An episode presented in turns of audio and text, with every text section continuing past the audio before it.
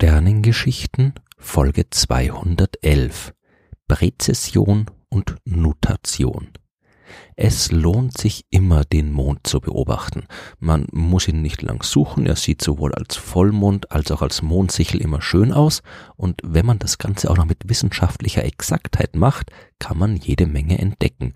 Denn der Mond ist der Himmelskörper, der unserer Erde am nächsten ist und hat daher wenig überraschend auch einen großen Einfluss auf unseren Planeten. Und damit ist nicht der ganze esoterische Unsinn gemeint, den man im Mondkalendern finden kann. Unser Nachbar im All schafft es auch ganz ohne pseudowissenschaftlichen Beistand, jede Menge Einfluss auf unseren Planeten zu haben. Er sorgt zum Beispiel dafür, dass die Erde wackelt. Unsere Erde dreht sich einmal am Tag um ihre Achse. Diese Rotation sorgt für den Wechsel zwischen Tag und Nacht, aber auch für den beständigen Ablauf der Jahreszeiten. Ich habe in Folge 135 der Sternengeschichten schon ein bisschen genauer darüber gesprochen. Die Achse um die sich die Erde dreht, steht nicht exakt senkrecht auf die Ebene, in der sich der Planet um die Sonne herum bewegt. Diese Achse ist um ungefähr 23,5 Grad aus der Senkrechten geneigt und weil sie schief steht, ist der Winkel des einfallenden Sonnenlichts nicht konstant, sondern ändert sich, während die Sonne um die Erde kreist. Das und die ebenfalls durch die Schiefe der Erdachse verursachte unterschiedliche Dauer von Tag und Nacht im Verlauf eines Jahres sorgen dafür, dass es im Winter kalt ist und im Sommer warm. Der Mond hat damit allerdings noch nichts zu tun. Er sorgt aber dafür, dass sich die Richtung ändert, in der die Erdachse am Himmel zeigt. Dabei muss man allerdings zwei Effekte unterscheiden. Am stärksten beeinflusst wird die Richtung der Rotationsachse durch die Präzession. Heute zeigt das nördliche Ende der Erdachse in etwa in die Richtung am Himmel, in der wir auch den Polarstern sehen können, weswegen dieser Stern auch dazu verwendet werden kann, sich Richtung Norden zu orientieren. Aber vor ein paar Jahrtausenden hätte das nicht geklappt und in ein paar Jahrtausenden wird das nicht mehr klappen. Der Punkt, auf den die Erdachse zeigt, ist nicht konstant, sondern beschreibt einen Kreis am Himmel. Für eine komplette Drehung braucht die Erdachse knapp 26.000 Jahre, dann zeigt sie wieder in genau die gleiche Richtung wie zuvor. Für die Präzession ist der Mond verantwortlich, aber auch die Sonne und ein bisschen auch die Erde selbst. Grundlage des Phänomens sind die zwischen den Himmelskörpern wirkenden Gezeitenkräfte. Die Gezeiten zu beschreiben ist wirklich knifflig und wie knifflig das ist, habe ich in Folge 161 der Sternengeschichten zu erklären versucht. Auf jeden Fall führen die auf die Erde wirkenden Gezeitenkräfte von Sonne und Mond nicht nur dazu, dass sich das Wasser in den Ozeanen zu Flutbergen auftürmt, beziehungsweise bei Ebbe von den Küsten zurückzieht.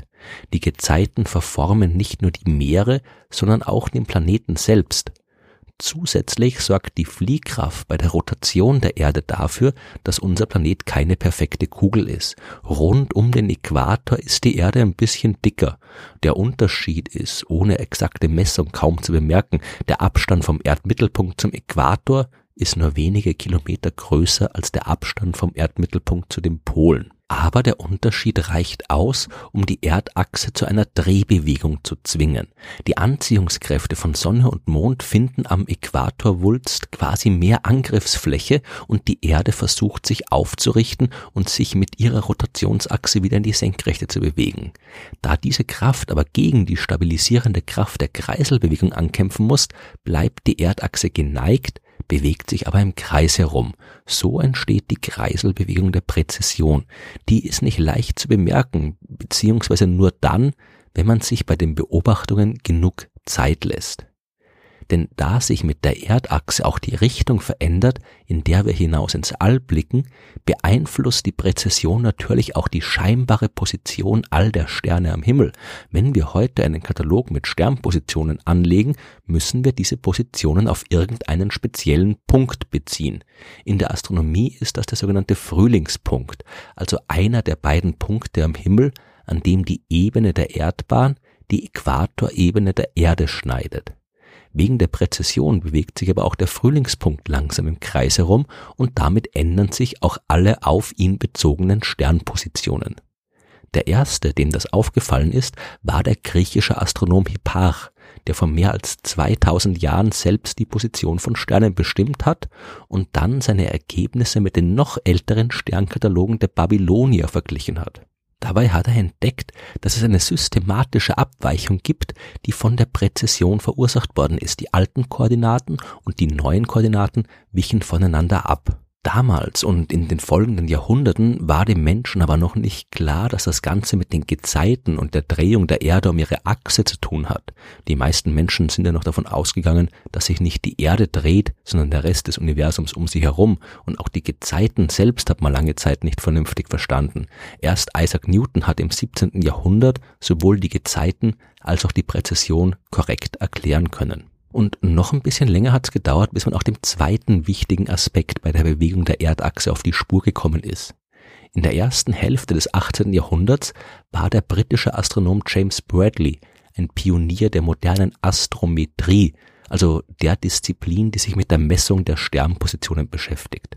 Er hat tausend Sterne beobachtet, genauer als man es bisher geschafft hatte, unter anderem mit dem Ziel, die Parallaxe eines Sterns zu messen. Auch das ist eine scheinbare Veränderung der Position eines Sterns, die in diesem Fall von der Bewegung der Erde um die Sonne herum verursacht wird. Weil wir uns im Verlauf eines Jahres an unterschiedlichen Orten der Erdbahn befinden und aus unterschiedlichen Blickwinkeln zum Himmel schauen, ändert sich die Position eines Sterns in Bezug auf die Hintergrundsterne.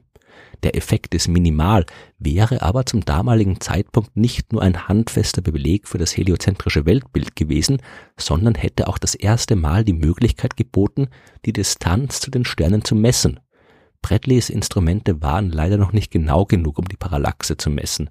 Das ist erst im 19. Jahrhundert gelungen. Dafür hat er aber überraschend einen anderen Effekt gefunden, der ebenso gut geeignet war, die Bewegung der Erde um die Sonne herum zu beweisen. Über diese Aberration des Sternenlichts habe ich in Folge 83 ausführlich gesprochen. Bei all seinen Beobachtungen des Himmels hat Bradley aber auch ein paar interessante Dinge über den Mond herausgefunden. Die Positionen der von ihm vermessenen Sterne haben sich periodisch mit einer Periode von 18,6 Jahren verändert. Zwar nur sehr minimal, aber doch so, dass Bradley es nicht ignorieren hat können. Bei seinen Beobachtungen des Mondes hat er auch die Ursache gefunden. Die Ebene, in der der Mond um die Erde kreist, ist um circa fünf Grad gegenüber der Ebene der Erdbahn geneigt und die Linie, in der sich die beiden Ebenen schneiden, die ist nicht konstant, sondern dreht sich einmal im Kreis herum und zwar genau während 18,6 Jahren.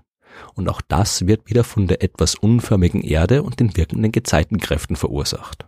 Während sich die Mondbahn im Kreis herumdreht, ändert sich auch der Einfluss, den er auf die Erde bzw. die Erdachse ausübt, und so erzeugt der Mond ein zusätzliches Wackeln der Erdachse.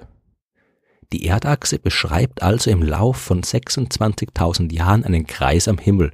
Diese Periode ist die Präzession, aber der Kreis der Präzession ist selbst nur wieder eine Näherung. Überlagert ist der Präzession das Wackeln mit einer Periode von 18,6 Jahren, die Nutation. Die Erdachse beschreibt also eine kreisförmige Schlangenlinie am Himmel, die das Resultat von Präzession und Nutation darstellt.